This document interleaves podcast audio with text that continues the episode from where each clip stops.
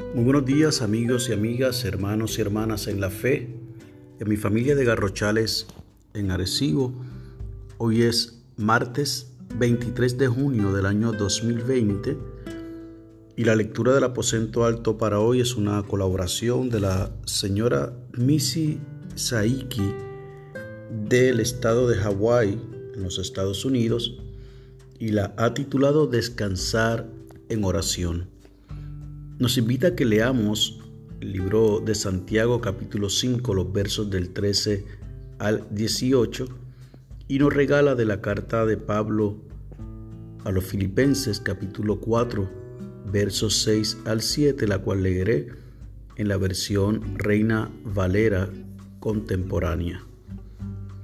Que sus peticiones sean conocidas delante de Dios en toda oración y ruego con acción de gracias y que la paz de Dios, que sobrepasa todo entendimiento, guarde sus corazones y sus pensamientos en Cristo Jesús.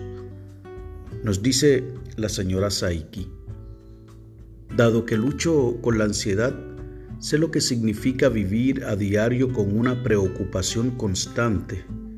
En lugar de anticipar resultados positivos para situaciones en mi vida, a menudo temo lo peor.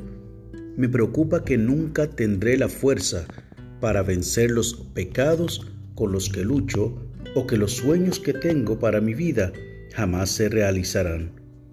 Y la lista continúa. Cuando la preocupación y el temor me amenazan a punto de consumirme, tengo una poderosa arma espiritual para ayudarme, la oración. Como el escritor de Santiago nos dice, la oración del justo es muy poderosa y efectiva. No soy justa por mi cuenta, sino cristiana justa por medio de Cristo. Las escrituras me alientan a llevar cada preocupación a Dios en oración. Cuando clamo a Dios y le entrego todas mis preocupaciones, mis oraciones asumen un poder más allá de mis capacidades. A través de la fe y de la oración puedo experimentar libertad de la preocupación y recibir la paz sublime de Dios en mi mente y mi corazón. En lugar de vivir con un miedo constante de lo que podrá resultar mal, puedo descansar en oración sabiendo que Dios escucha mis oraciones y me bendice con paz. La oración sugerida.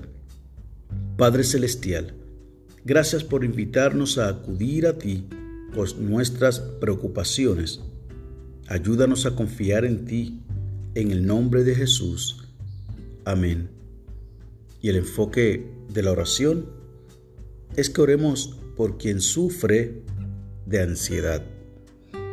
Y el pensamiento para el día que nos regala la señora Saiki es el siguiente.